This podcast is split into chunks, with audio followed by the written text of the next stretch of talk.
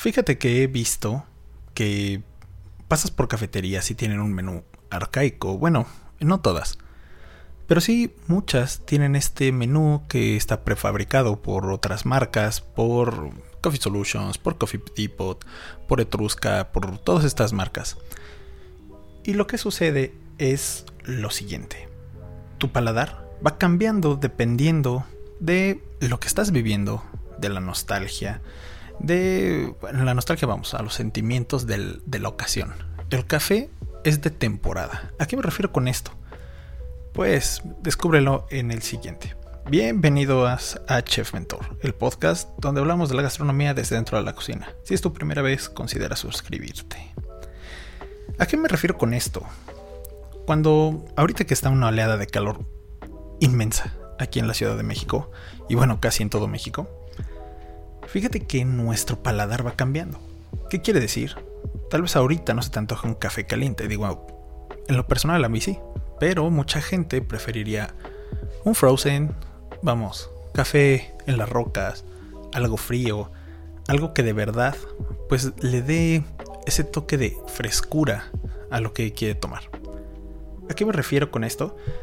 Los que tomamos mucho café o, o en este caso la gente que de verdad gusta de otro tipo de bebidas y no solamente las clásicas, se emocionan al ver, por ejemplo, por cosas de edición limitada o cosas contadas, si lo queremos ver así, sabores que son totalmente de temporada. ¿A qué vamos con esto? Por ejemplo, en invierno, pues tal vez el chocolate caliente. Pero ¿por qué no el chocolate con malvaviscos? Pero ¿por qué no el chocoreta? Que es chocolate, menta y malvavisco tal vez. ¿O por qué no otro tipo de sabores? A lo que me refiero es a lo siguiente. Todo esto va cambiando y todo esto tú lo tienes que ir adaptando. Porque si no, vamos a caer en lo mismo. Muchas empresas cuando te venden los equipos lo que están queriendo es que tú sigas consumiendo. Entonces me ha tocado ver, por ejemplo, hoy caminaba por eh, la Narvarte, fui a hacer unos trámites ahí de trabajo y lo que vi no me espantó, pero sí sentí esa parte fea, porque yo también la viví, no puedo decir que no.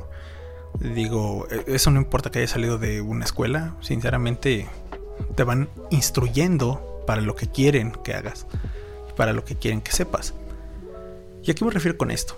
Fíjate que en la misma calle había unas 6 o 7 cafeterías, me la todo caminando. Y de esas, por ejemplo, vi como 4 que tenían los saborizantes Da Vinci, el café de Etrusca, y otros tenían otro café de tal, café de tal, pero tú veías que están cortadas con la misma tijera. Entonces piensas en la misma calle, ¿cómo voy a destacar la cafetería? Hace poco leía en uno de los blogs, bueno, y en YouTube también, en YouTube, en, perdón, en, en el Facebook, donde la gente decía, es que me acabo de poner mi cafetería y todo y me vendieron esto y se va a poner una enfrente de mí o se va a poner una a una calle. ¿Cómo lidio con la competencia? Bueno, la competencia se lidia fácilmente. Digo, no es que, que vayas a lograrlo fácilmente pero sí hay unos pequeños, digamos, tips que te pueden ayudar. Lo primero es que tú debes de entrar con un diferenciador. ¿Qué quiere decir esto? Tal vez tú vendas el mejor café, tal vez tú puedas vender la mejor rebanada de cheesecake, puedes tener tal vez el mejor pastel de la zona. Entonces hay que empezar a buscar añadidos a esto para que sea todavía más la experiencia. No es lo mismo que haya una cafetería que te dé el café en 25 pesos y tú lo vendas en 40. Sin embargo, esa cafetería de agua de calcetín, ¿no? ¿A qué me refiero con esto? A que no sepan preparar el café. Ahora, donde les estoy diciendo, yo vi dos cafeterías de especialidad y las demás eran cafeterías de las que se ven armadas, lamentablemente, de pues de las expos. No es que esté mal, de nuevo, pero no te enseñan el diferenciador te enseñan cómo debes de vender más. Y te venden las burbujitas, y te venden la tapioca, y te venden el bubble tea, y te venden... Y no te están enseñando realmente que el negocio del café es lo que te diferencia de los demás. ¿A qué voy con esto? El negocio del café es un negocio celoso. Se cambia, decía Maurice Tyler que cambias más fácil de religión que de café. ¿Y a qué vamos con esto? Cuando tú logras un sabor único, de verdad la gente te va a buscar por eso. Yo se los comentaba en uno de los podcasts pasados. Tenía gente que venía literalmente a atravesar la ciudad por el café que les vendía. Y les acabé vendiendo hasta café por kilo. Y ellos tenían su cafetería en su casa. Pero les tenía que enseñar todo cómo prepararlo. Esto es a lo que yo les invito, por ejemplo, con esto de los del tipo de, de temporada.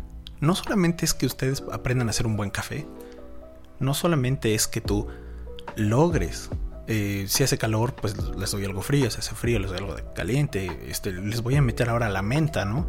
Ahora les voy a meter este otro tipo de azúcar o esto. No.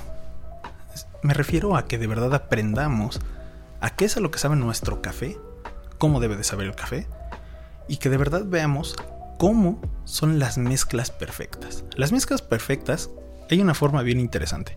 La mezcla perfecta se da cuando tú probaste ya todos tus cafés y los perfeccionaste. Porque cada grano va a ser diferente. Cada grano que nos llegaba a nosotros, lo que teníamos que hacer era calibrar molino, era probarlo, limpiar máquina, calibrar temperatura, calibrar máquina. Y todo esto muchos baristas lo ven, pues digamos de una forma así insuficiente. ¿A qué me refiero con esto? Que realmente ellos no les importaba, no cuidaban el café. Y pasa muy seguido. Tengo amigos que tienen cafeterías y me dicen, oye, es que el barista no hace caso, ¿qué, hago? Pues consigue otro barista. Suena feo, pero la gente también tiene que entender esa parte, ¿no? Y lo que nosotros queremos poner son negocios, más que la beneficencia en sí. Entonces, bueno, yo te invito a que, por ejemplo, vamos a suponer que vamos a meter menta. Bueno, para muchos, para muchos la menta solamente va en la parte de los fríos. El otro día probé un café caliente americano que le pusieron menta, la hoja de menta natural triturada, en el dripper. Debo decirte que estuvo muy interesante, casi no se notaba, pero sí se notaba la frescura, no el sabor de la menta, pero sí la frescura en un café caliente. Entonces la, la sensación fue bastante agradable. ¿A qué, ¿A qué voy? Nosotros tenemos que tomar esta parte o esta nostalgia de los sabores que a veces tenemos para lograr hacer clic con el cliente.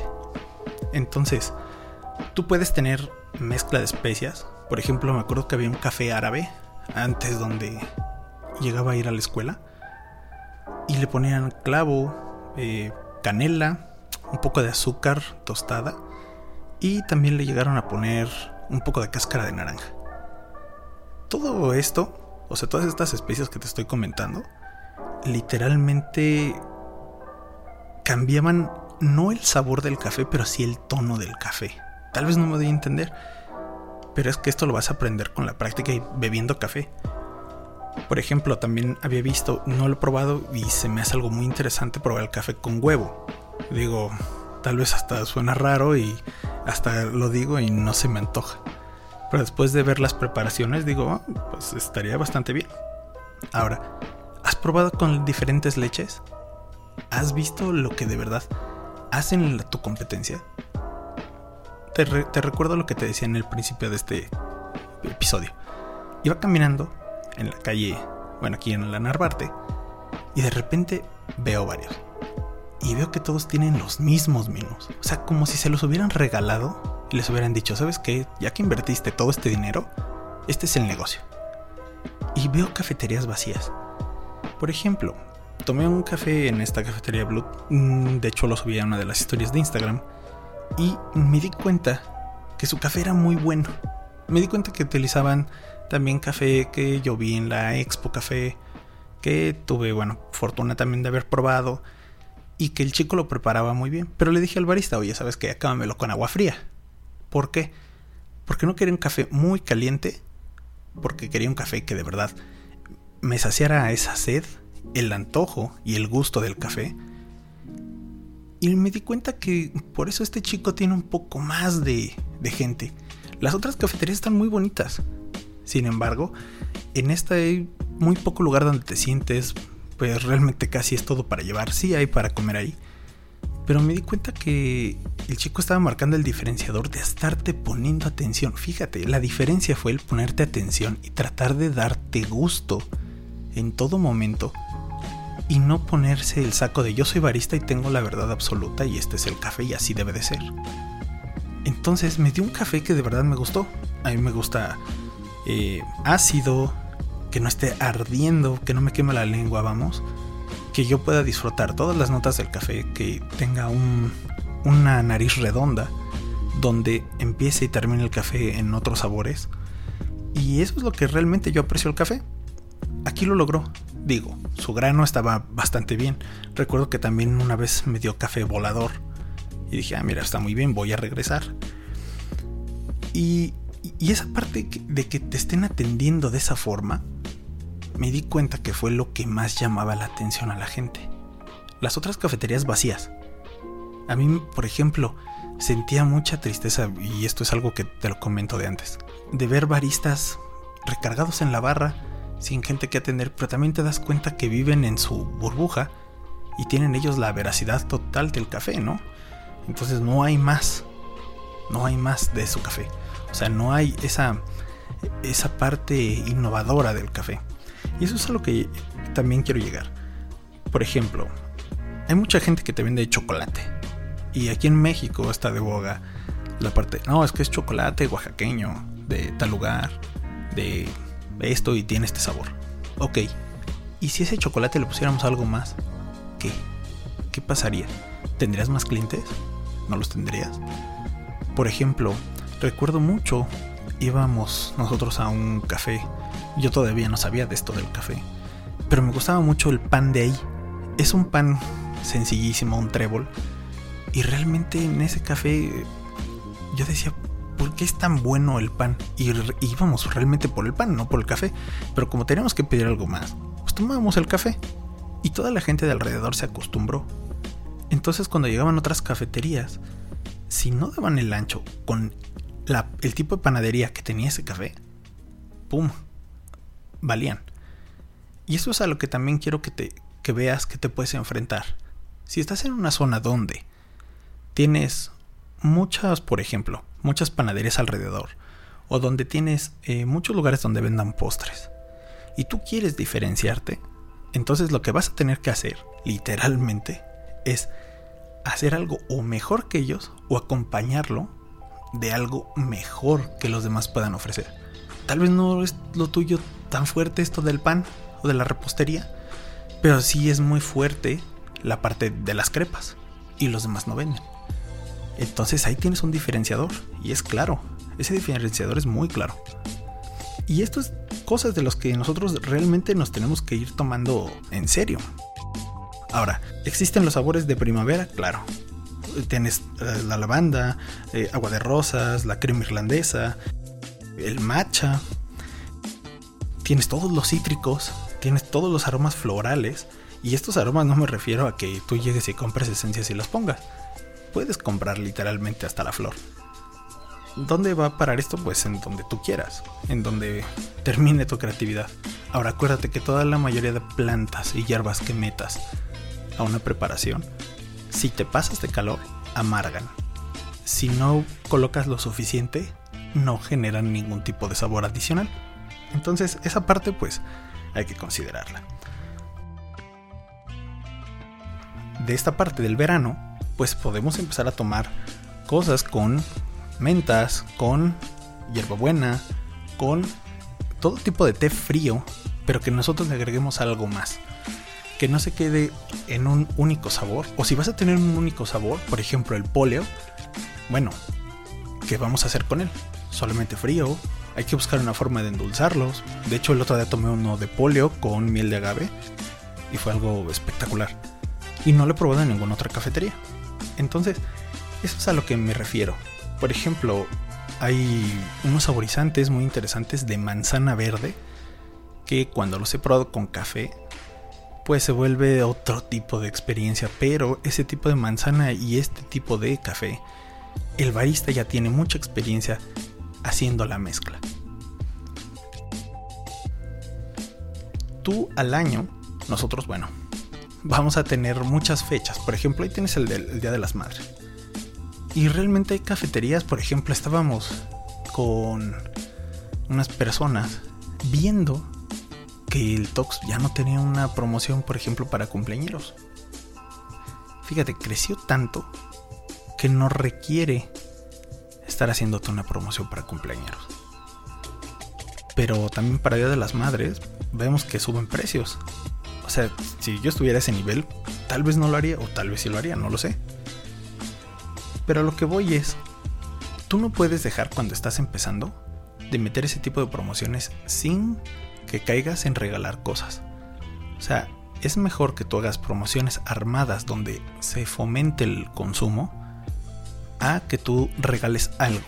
Muchas veces la gente cuando le regalas algo piensa que o está malo o ya se iba a echar a perder o cosas así. Sinceramente no tenemos esa cultura tal vez de tomar las cosas, no regaladas, pero sí de tomarlas, vamos, aceptarlas de una buena manera cuando nos las están dando gratis. Y menos en negocios que llegan a cobrar bastante. Ahora, fíjate que hay pasos para que tú diseñes un menú y no es que sea súper exitoso, pero para que de verdad te des una idea de lo que puedes hacer. ¿A qué voy? Por ejemplo, podemos tener menús por temporada, por sesiones, pero manteniendo el menú original. ¿A qué me refiero? Es una adenda o bueno, es algo añadido a tu menú normal. Por ejemplo, como te decía, los días festivos y los ingredientes de temporada van a impactar todo a tu alrededor del clima, la forma que te vistes, lo que comes, la hora del día. O sea, no es lo mismo ir a tomar café a las 3 de la tarde que ir a tomar café a las 9 de la noche o a las 7 de la mañana. Para que, para que me entiendas, esta parte del, del menú se convierte en una ventaja para ti frente a los demás cuando tú les sacas una, un tiempo a tu competencia. Esto es para cualquier negocio de alimentos, ¿eh? O sea, de hecho hasta una fonda puede aplicar. ¿Por qué? Porque estás ofreciendo distinto tipo de alimento, otro tipo de opciones. Por ejemplo, recuerdo que cuando estábamos en la Narvart, curiosamente, había gente que nos pedía leche de almendra. Pero también llegaba gente que quería leche de soya o también había gente que te decía leche de arroz.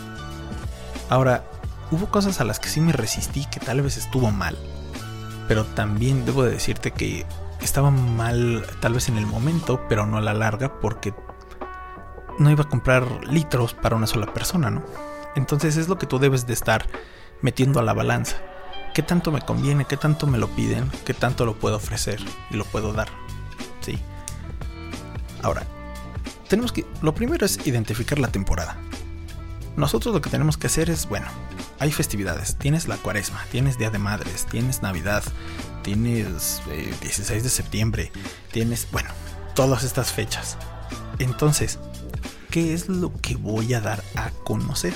Porque el menú nuevo, o sea, ese menú o ese menú pequeño temporal, puede ser aparte de solamente una oferta de más platillos, puede ser una super carta de presentación para que regresen tal vez en otra temporada. O sea, tenemos que aprovechar este producto o estos platillos para nosotros aventajar algunas cosas. Muchos de ellos se pueden volver una receta estrella tuya, un producto que identifiquen completamente tus clientes y ahí se casan y entonces ese producto de repente es el que te empieza a dejar bastante dinero. Ahora, lo segundo es que consumas local. Sí, te van a decir todo que no, que la alimentación sustentable, que mira, que esto, que lo otro. Pero la verdad es que los restaurantes se vuelve muy difícil comprar a granel y en algo que sea pues tan de un nicho tan pequeño, ¿no? Lo que nosotros podemos hacer sí es ser conscientes del tema social que existe, del tema ecológico, pero ¿por qué no ofrecer ingredientes que están en la región? Digo, no todos me escuchan de la ciudad, hay gente que me escucha de lugares lejanos. De hecho, curiosamente el otro día veía que me estaban escuchando de Acapulco y me estaban escuchando de... Me parece que era de Tlaxcala. O sea que sí existe.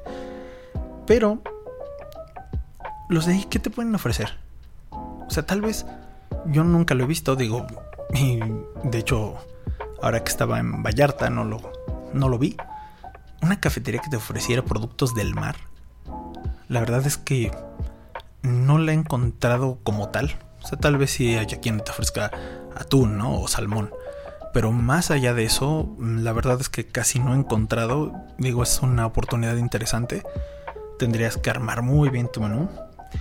Y hay ingredientes que se pueden dar en tu región. Y puedes encontrar pequeños productores.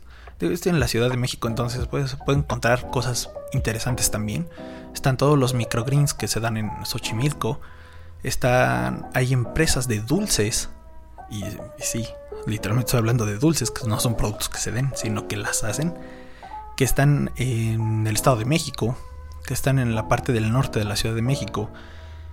Y, y lo que vas a hacer con esto es impactar positivamente, ¿no? En, el lugar donde estés. Y con ellos puedes hacer sinergia para que se. para que entre ellos y tú, pues, literalmente se promocionen. Ahora, diseña ese menú. Puede ser un menú pequeño. Puede ser un menú para llevar no, no te digo de los códigos QR porque de todos modos los vas a tener que poner. Pero tómalo en cuenta, ¿no? ¿Por qué? Porque puede ser que tú des una tarjetita un poco más gruesa, un poco más ancha que una tarjeta de presentación, o del doble de una tarjeta de presentación, y que la gente se lo lleve en la bolsa, en la bolsa de mano, y que de repente diga, oye, hubiéramos regresado a ese lugar porque había tal cosa. Y fíjate que en esta parte de lo que te digo del menú, el otro día pasamos por una cafetería que tenía una vitrina literalmente en la banqueta sobre una mesa y tenía pan. Entonces, estaba el pan, tenía unas dos botellas de vino, pan y, y la vitrinita. La vitrinita también tenía panes de dulce. Pero yo me di cuenta que la gente que pasaba por ahí literalmente se comía los panes de dulce. Entonces te das cuenta que no solamente era que te dieran el folletito o la tarjeta de trae a tu mamá, ahorita que estamos el 10 de mayo, y la gente empezaba a consumir lo que veía. Entonces, en ese diseño de menú, ya que no se quede en lo, en lo pues estático, sino que se vuelva algo un poco, no interactivo, sino en algo super visual. O sea, que pase lo de, de lo visual. Es como cuando el taquero te regala el taco de prueba y pues literalmente acabas comprando los tacos porque el taco de prueba es siempre es delicioso, ¿no?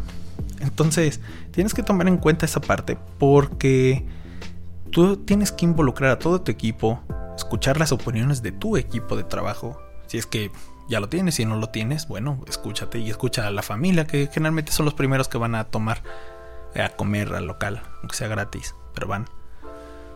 Y esa creatividad con la que te lleguen a decir, o la que llegues a tener, pues realmente valórala y aplícala. Puede ser que eleve el consumo de la cafetería. Ahora, por favor, deslígate de los menús prefabricados. ¿Por qué me refiero a esto? Porque los menús prefabricados lo que están generando solamente es ganancia para la persona que te está vendiendo los ingredientes en paquete. No te digo que esté mal, de hecho he tomado cursos con ellos, no te digo que está mal, les he comprado a ellos. Pero aprendí la forma en la que no los hago ricos y realmente tú mejor estás viendo el dinero hacia ti, hacia tu negocio. Porque eso es lo que quieres lograr, ¿no? Vamos, tener un negocio y mantenerte y no estar dependiendo de otro externo. Entonces también que no dependas de estas empresas y que tú puedas hacer tus cosas pues es una muy buena forma. Te daré un tip. Yo cuando empecé compraba pues estos jarabes saborizantes, etc. para malteadas. Con el tiempo dije, qué menso estoy. Si yo sé hacer los coolies, si sé hacer el ganache, si sé hacer otro tipo de cosas, ¿por qué lo estoy comprando? Ah, bueno, pues entonces me puse a hacerlos yo. Y las malteadas las hacía yo y entonces de verdad hacía el helado para la malteada para que quedara como tenía que saber la malteada, de helado. No que ahora he visto que muchos le ponen puros polvos y entonces lo que te estás tomando es leche con un montón de polvos y hielo. Ese es un diferenciador clave. Que de verdad no estés casado con estas empresas, porque el día que la empresa te sube el precio, ¿qué? Y tal vez tú no lo puedes subir porque tienes muchísima competencia. Entonces, el diferenciador ahí es que tú sepas hacer las cosas y que no estés dependiendo totalmente de ellos. O que no recurras al mercado negro, porque también muchos llegan a eso. De, ¿sabes qué? Solamente aquí te vendo esto a tal precio, pero pues, fue robado de tal lugar, ¿no? O lo sacaron de los almacenes, o no sé. Ahora, otro punto importante es no olvides las, las guarniciones. Si vas a servir un... El otro día iba con mi hermano y, fuimos a un café que pusieron ahí sobre... sobre obrero mundial. Y realmente era... Digo, cuando son restaurantes malos ya saben que no digo el nombre. Pero bueno, nos sirvieron una baguette. El pan estaba estupendo. Sin embargo, la mayonesa se sentía fea. El aguacate estaba negro, estaba feo. La lechuga quemada. Era de... Decía de pavo y eran tres rebanadas de jamón de pavo, de pechuga de pavo. Costó 100 pesos. Y no incluía nada. O sea, ni salsa. Entonces, era, oye, ¿me regalas la salsa? Oye, ¿me regalas un cubierto? Oye, ¿me das servilletas? Oye, ¿me puedes dar esto? Oye, no incluye papas, no incluye ensalada, no incluye nada. Entonces, de ser un producto bueno, se vuelve un producto que es de mediana calidad y caro. Y si te ven así, de mediana calidad y caro, vas a acabar cerrando. Eso es lo que sucede. Y eso le sucede a muchos negocios. Que quieren empezar a ganar mucho dinero en vez de empezar ganando muchos clientes. Mejor gánate muchos clientes y que esos clientes te consuman mucho. Y es por eso que te digo que no olvides las guarniciones. Todos los platillos pueden acabar detonando en más sabores con una pequeña guarnición, aunque sea de verdad pequeña. No es lo mismo que te sirvan un sándwich, o vamos, piensa en un club sándwich sin papas que con papas. Y no es lo mismo que la papa sea natural, a que sean chips, a que sean eh, papas del tipo de McDonald's. Entonces todo tiene que ver. Y si tú tienes que estar molestando al mesero para que te traiga una servilleta y la catsup y lo que quieras, pues no vas a regresar.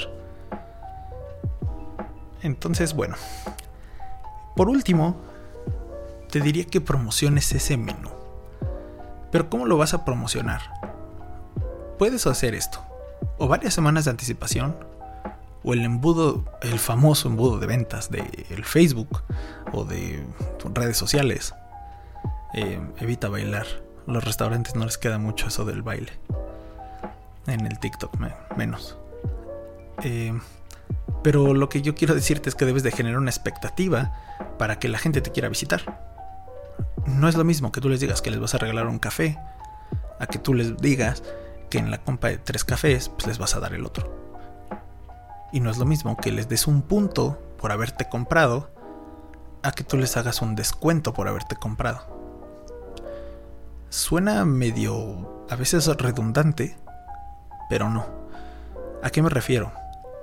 Nosotros, eh, como seres humanos, nos gusta comer más en la calle que adentro de los lugares. Y esto tiene una cuestión ahí antropológica rara. Yo digo, no soy antropólogo ni nada, no, no lo he estudiado a profundidad, pero lo que estuve leyendo era, pues como los antepasados comían y como muchos animales comen, les gusta más estar al aire libre donde pueden correr por cualquier depredador que estar encerrados comiendo.